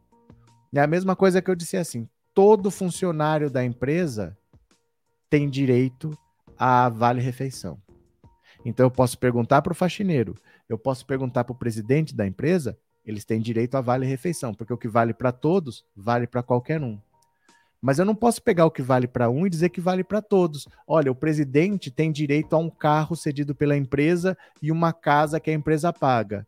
Então, se vale para ele, vale para todos. Eu não posso pegar o que vale para um e dizer que vale para todos. Mas é isso que essas palestras fazem o tempo todo. Pega um exemplo, não sei na onde, se ele consegue, você também consegue. Isso é logicamente errado. É um raciocínio construído com uma lógica errada. O que vale para todos, vale para um. O que vale para um, não vale para todos. O que vale para um, vale para um. Eu não posso falar sobre o outro que não é esse um mas toda palestra motivacional se baseia nisso. Ah, mas se o cara no Afeganistão, no meio da guerra, consegue, você também consegue. Não, vale para ele. Ele conseguiu. Não quer dizer que eu vá conseguir. São situações diferentes. O que vale para todo, todo mundo consegue. Então você também consegue. É verdade. Se todo mundo que estudar passa, então você estuda que você passa. Mas não é porque um cara estudou e ganhou o prêmio Nobel que basta você estudar que você vai ganhar o prêmio Nobel. Certo? É mais ou menos isso. Cadê? É atrasado sim por conta da religião. A religião é um comunismo negativo. Nossa Senhora. Nossa Senhora. Eu não sei como você conseguiu nessa frase colocar a palavra comunismo. Eu só entendi que você tem profundo medo do comunismo. Foi a única coisa que eu entendi. Tem medo do comunismo, são os latifundistas, são os monopolistas, são os colonialistas, enfim, os parasitas. São os latifundistas, são os monopolistas, são os colonialistas, enfim, os parasitas. São os latifundistas, são os monopolistas, são os colonialistas, enfim, os parasitas. Olha, não sei o que é um comunismo negativo e não sei o que isso tem a ver com religião. Mas basicamente o, o comunismo nunca foi atingido por nenhuma nação do mundo. Nenhuma nação atingiu o comunismo. Houve experiências socialistas diferentes em vários países, experiências socialistas. Nenhum país atingiu o comunismo. E eu não sei o que, que a religião tem a ver com o comunismo negativo, mas tudo bem. Cadê? Cadê? Os evangélicos são culpados cassinos se forem aprovados, pois defenderam o Bozo dizendo que ele era o escolhido. KKKK. Não sei se é engraçado, né, Lilian? Está legalizando uma atividade que gera renda para as milícias, em todo caso, né? Cadê? É... Quanta ignorância, José João de Paula. O que aconteceu? Meritocracia é uma farsa. Fábio, eu vou falar uma coisa para você que você provavelmente não sabe e que praticamente ninguém sabe. Não é tão simples assim que meritocracia é uma farsa. É pior do que isso. Quem fala em meritocracia não sabe o que é meritocracia. Quem criou o termo meritocracia criou esse termo de maneira pejorativa. Tem um livro que se chama The Rise of Meritocracy. O autor desse livro criou o termo meritocracia como um termo pejorativo, porque ele quis estudar o que seria uma sociedade em que tudo acontecesse de acordo com o mérito. Porque ele falou: parece que estão inventando até uma tal de agora meritocracia, que todo mundo tem que vencer, quem é melhor tem que ter o melhor salário. O que aconteceria numa sociedade, então, se você tivesse meritocracia? Tudo fosse baseado no mérito. E aí ele fez um livro que é uma reflexão sobre isso, dizendo que numa sociedade em que todo mundo tivesse os ganhos, é, o progresso, tudo baseado no mérito, essa sociedade se autodestruiria, porque deixar os menos favorecidos desprotegidos iria destruir a própria sociedade. Alguns poucos iam dominar tudo e os desprotegidos iam acabar sucumbindo, essa sociedade não ia se manter. Então ele criou esse termo meritocracia de maneira pejorativa, para mostrar o quão ridículo era a ideia de deixa acontecer, quem é melhor tem que ter o melhor salário, tem que ter o melhor emprego. Esse termo foi criado como um termo pejorativo. Quem fala de meritocracia não tem ideia do que está falando, porque a meritocracia é um termo pejorativo. Ela não foi criada para dizer que o que as pessoas normalmente pensam, né? Que os melhores têm que ganhar mais. Valeu? Também estudei filosofia no segundo grau e nunca mais fui a mesma. É porque te ensina como funciona o pensamento humano, como funciona a lógica, a lógica dialética grega, coisa simples, né? Coisa simples, mas que as pessoas precisam entender, para não cair nesses discursos furados. Né, Celiane? Obrigado pelo superchat, obrigado por ser membro, viu? Muito obrigado. Cadê? Quem fez esse livro? Não peguei. Você vai colocar aqui, ó, The Rise of Meritocracy. Michael Young. Olha aqui, ó. Esse livro se chama The Rise of Meritocracy. Eu esqueço o nome dele, mas é simples, é Michael Young. É esse livro aqui, ó. The Rise of the Mer of the, faltou um the.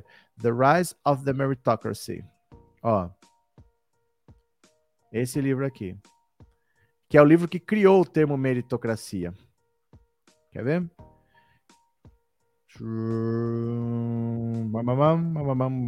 Bom, aqui, deixa eu pegar um texto mais fácil. Aqui é que eu pus em inglês, né?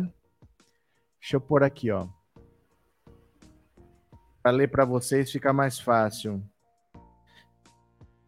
Meritocracia, origem. Olha aqui, ó. Fica mais fácil. Olha. Quer ver, ó? A palavra foi utilizada pela primeira vez no livro The Rise of the Meritocracy, o criador do termo, Michael Young.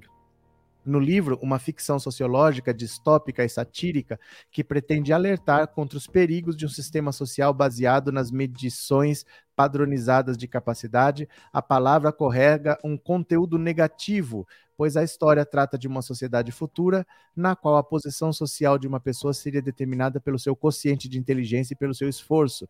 Nele, o autor desenvolve a ideia de que, longe de ser ideal, esse modelo, quando levado a extremos, produz situações insuportáveis para os sem mérito, que acabam abandonando abandonados à sua própria sorte.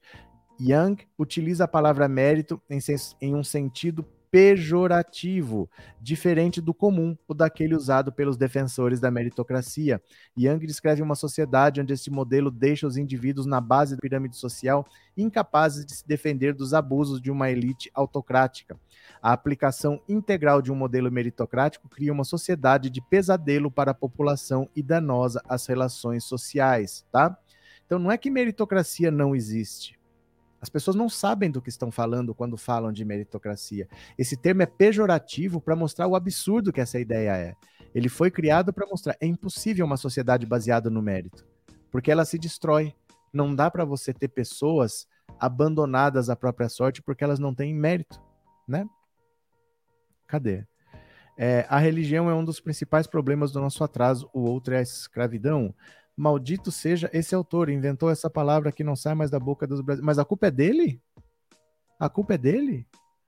É a mesma coisa que você falar que o racismo é culpa do Darwin. Porque foi o primo dele, o Charles Galton, que criou o darwinismo social, em que ele dizia que os mais fortes, se os mais fortes vão sobreviver, então os mais fortes devem casar, devem se casar só com os mais fortes e os mais fracos devem ser eliminados. E inventou toda a política de segregação social que veio depois. Mas isso foi o primo dele que fez, usando o raciocínio do Darwin, da seleção natural. O Darwin nunca foi a favor de excluir os mais fracos. O Darwin era a favor da seleção natural e não da seleção artificial. Então não é culpa do Darwin o que o Charles Galton. O, o Darwin, aliás, chama Charles Galton Darwin. Ele é primo. O Charles Galton. Meu Deus, é Charles Darwin e Francis Galton. O Francis Galton é primo do Darwin. Ele usou o estudo do Darwin para criar o racismo, para criar o apartheid, as políticas. A culpa não é do Darwin, não é maldito seja o autor. O que, que ele tem culpa se usou um termo dele indevidamente? Né? Ele fez um trabalho sério mostrando o que é, mas as pessoas deturpam o termo dele, não é culpa dele, né? Cadê? É, manda para mim o título do livro. Gente, eu acabei de mostrar. Eu acabei de mostrar aqui, ó. ó manda para mim. Tá aqui, ó. The Rise of the Meritocracy. The Rise of the Meritocracy, de Michael Young. Eu mostro as coisas na tela, vocês não anotam, não? Vocês ficam nessa de manda para mim? Olha.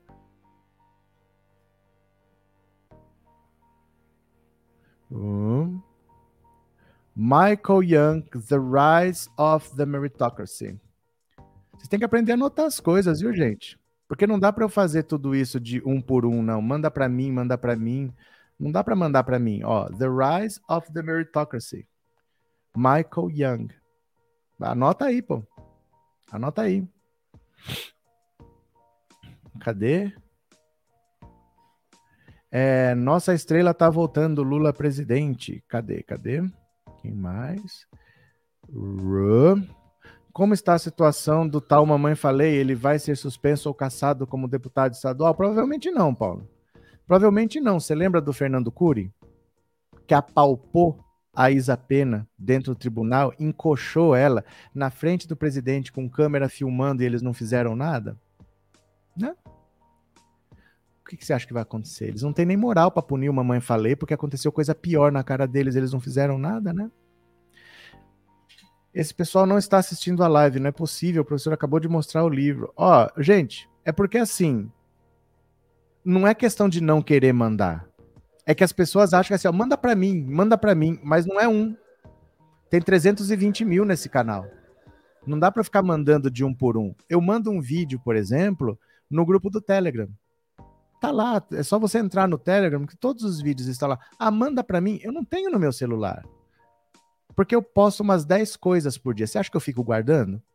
Não tem como eu ficar guardando nisso. Um, 10 vídeos por dia, em um mês são 300. Eu posto e apago. Quem quiser está no Telegram. Então entra lá, procura que tá lá o vídeo, mas não tem mandar para mim, porque não tem mais no meu celular. Eu postei, eu apago. É muito material. Sabe? É muito material. E aí são 400 pessoas pedindo, não dá para mandar para mim, mandar para mim. Eu tô, tô mostrando o caminho das pedras, né? Tô mostrando o nome do autor, que é o Michael Young, tô mostrando o nome do livro. Anota, anota, corre aí, anota, né? Cadê? Uh... Professor Roberto, como os meios de comunicação vão atuar nessas eleições com o Moro afundando? O Moro já afundou. O Moro já afundou. Isso aí já era. Não tem mais o que fazer.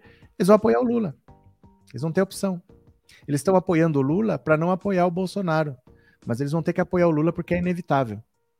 Chega uma hora que não adianta você ficar nadando contra a corrente. Chega uma hora que você cansa e a corrente te leva. Então eles vão bater, bater, bater o quanto eles puderem.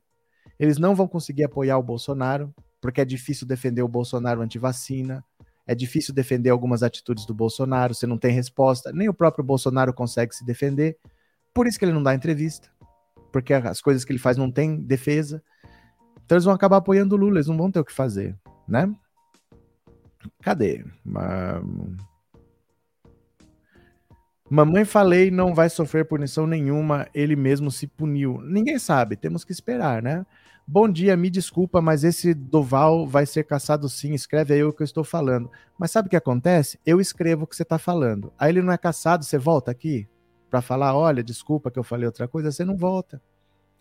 É baseado em nada. Você está falando na base do achismo. Você, não, você tem dados? Você, você tem informação do presidente da Câmara que o processo dele vai andar? É só achismo, então não quer dizer nada. Pode estar certo ou pode estar errado. Não tem problema. Tomara que você esteja certo, entendeu? Tomara que você esteja certo, tomara que ele seja caçado. Mas não é a tradição. Quando você vê casos piores que aconteceram lá dentro, não aconteceu nada.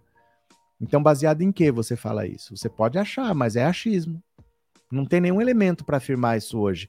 O elemento que a gente tem é do contrário. Aconteceu um caso pior dentro da Câmara, aquilo é crime, aquilo foi assédio, tem vídeo gravado, foi na frente do presidente da Câmara e eles suspenderam o cara por seis meses só. E o cara agora é presidente da comissão da família do não sei o quê. Ó, olha o que aconteceu com ele, ó.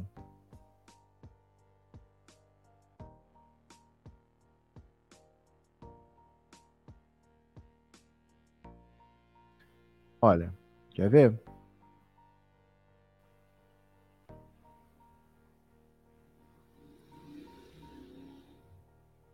Quer ver?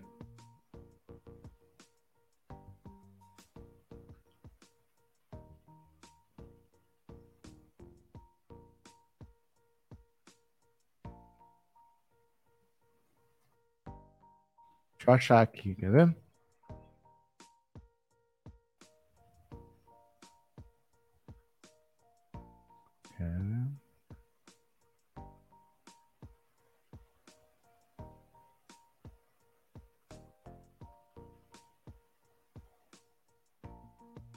Olha, olha o que aconteceu com ele depois do incidente. Ó.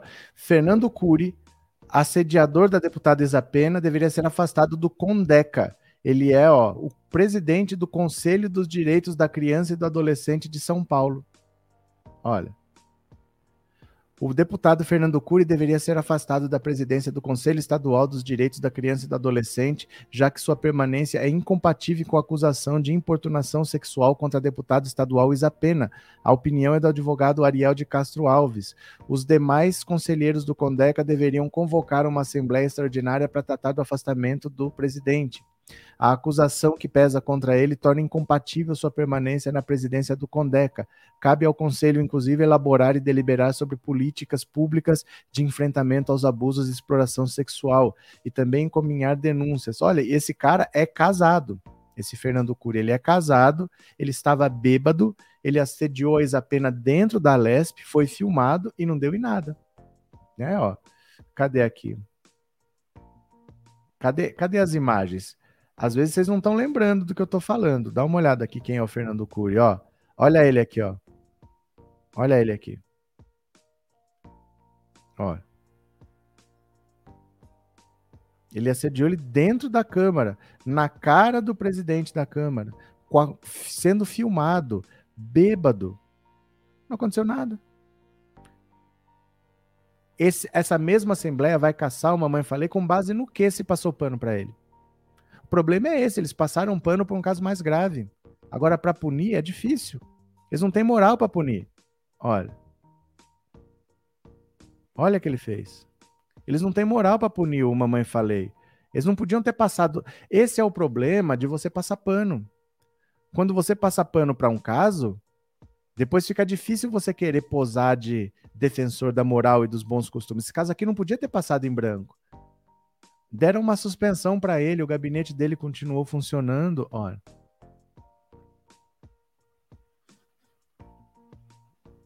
Passaram um pano. Agora, como é que Cássio Mamãe falei porque ele falou? O cara não falou, o cara fez. Dentro da Assembleia, sendo filmado na cara do presidente e ele bêbado. Os caras tentaram avisar para ele, ele falou que ia lá, falou, não vai, não vai. Ele, o vídeo mostra ele conversando com esses dois aqui, ó. Os caras falando, não vai, não vai. Ele falou, eu vou, eu vou. Foi lá, palpou o peito dela, encoxou ela e ficou por isso mesmo. Então, difícil, né? É difícil. Vamos ver. Vamos ver. Eu me lembro, um absurdo, a esposa dele ainda o defendeu, mas é. Porque essa assembleia não tem moral agora para caçar uma mãe falei. Por causa da atitude lá de trás. Como que eles explicam isso? Que eles só suspenderam o cara que fez e caçaram o cara que falou. O caso do Fernando Cury é muito mais grave, ficou por isso mesmo, né? Então é difícil. É difícil você esperar da Alesp uma atitude severa assim, né? Cadê? É, ocultei porque a mensagem estava sendo repetida. Você, como moderador, pode ver isso também. Mensagens repetidas flodam a live. Obrigada. Professor, que carta maravilhosa que o senhor leu mostra que nós mulheres não temos força no mundo, independente da raça, da cor e da raça. Felizmente, Angela, em uma situação de guerra ainda, se a vulnerabilidade, se a fragilidade é grande numa situação de guerra, você imaginar, né? Olha, vou mostrar aqui, ó.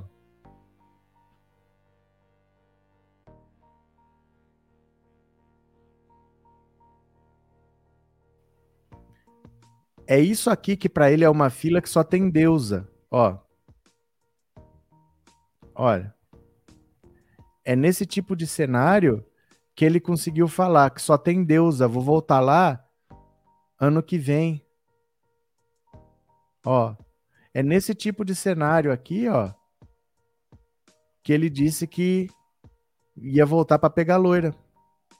Olha. É nesse tipo de situação, né? Olha. Que ele tá olhando e falando. Ó, vou lá pegar a loira, ó. É nesse tipo de situação, ó. Tá preocupado com isso aqui, ó. Olha. Só tinha deusa. As pessoas estão saindo do país sem saber para onde vão, largando tudo para trás, ó.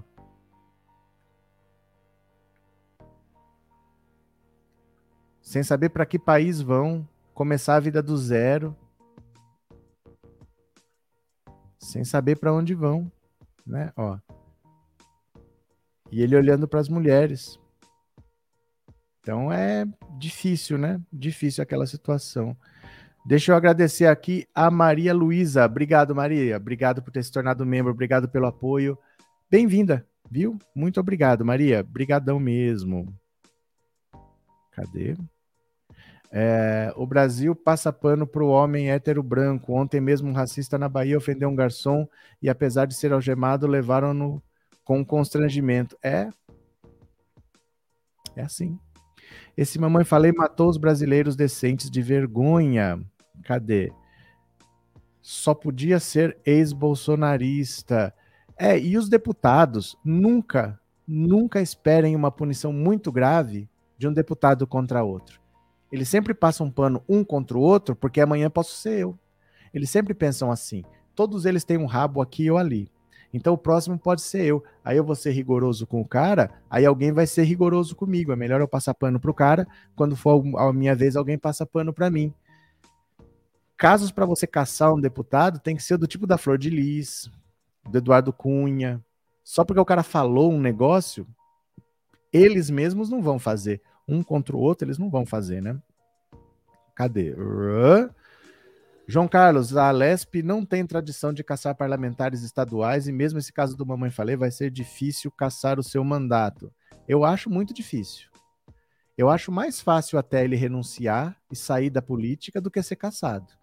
Eu acho que é mais provável você pensar que ele vai sair do Podemos, ele se desfilia, ele renuncia ao mandato, ou ele fica até o final do mandato quieto, sem fazer nada, e sai da política.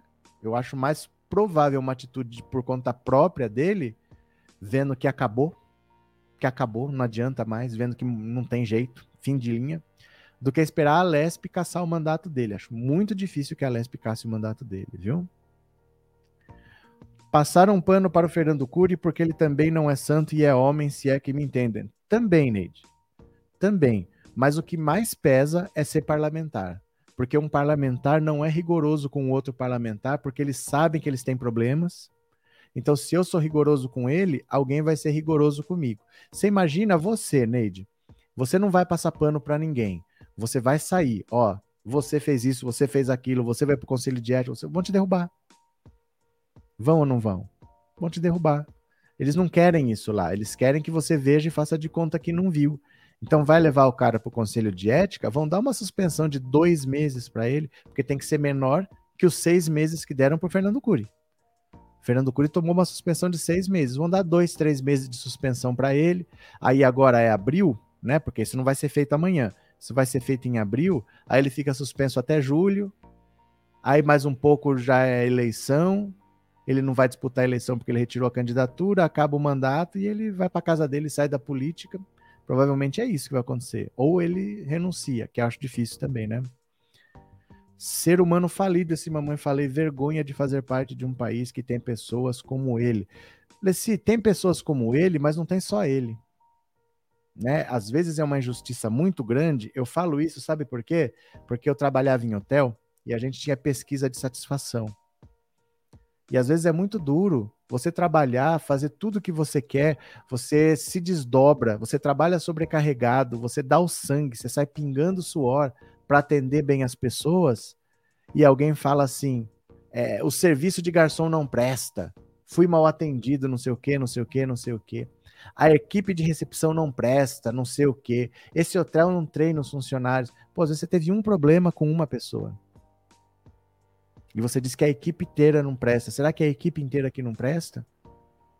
Às vezes até aquele garçom que te atendeu mal, às vezes ele não foi treinado o suficiente. Às vezes ele foi jogado lá para trabalhar por dois, três, porque é assim que fazem. E ele atendeu bem 999 pessoas. O um que ele falhou vem a paulada em cima. Então, às vezes, esse um não representa a equipe. E às vezes aquele erro não é uma coisa que acontece sempre o Mamãe Falei, ele não é o Brasil todo. A gente não tem que ter vergonha de ser brasileiro que tem uma Mamãe Falei, porque ele é um.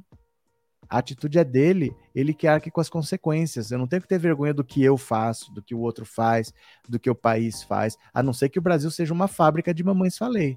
Que todo brasileiro seja assim. Mas às vezes a gente é muito rigoroso com todos por causa de um, e com aquele um a gente acaba não sendo rigoroso como deveria. Às vezes você pune mais os inocentes, generalizando, do que indo em cima da pessoa que às vezes vai passar batido, vão passar pano, né? Cadê? Sai da política por agora e volta daqui uns anos, não. Ele não tem tamanho para isso. Ele nem é da política, ele é um cara que tinha um canal no YouTube que fazia palhaçada e aproveitou uma onda bolsonarista. Ele dificilmente já viveria na política. Ele, tanto é que ele era candidato ao governador e não ia ganhar. Ele dificilmente continuaria na política. Ele teve uma fase que já ia passar e ele ia ser esquecido como tantos outros. Mas agora ele está fora definitivamente. Esse tipo de coisa, gente, não tem o que fazer. Esse tipo de frase gruda. São fáceis porque são pobres. Isso aí acaba com a pessoa. Isso aí não tem como voltar, não. Se é alguém grande, é diferente. Mas ele é uma mãe falei. Ele não tem tamanho para isso, não, viu? Ele que saia da política porque a gente não pode se esquecer dele. Ele tem que ser um exemplo ruim Ideia. Cadê? Como evangélica, tenho que tentar abrir a mente dos evangélicos que idolatram Bolsonaro, que é ele não pertence a Deus. Vou me retirar, pois a palavra é de Deus para um entendimento e não para desagradar. Não entendi, Rosane. Não entendi. Deixa eu falar uma coisa para você. O importante é você entender que o problema do evangélico bolsonarista não é que ele é evangélico, o problema é que ele é bolsonarista. Ele é muito mais bolsonarista do que evangélico.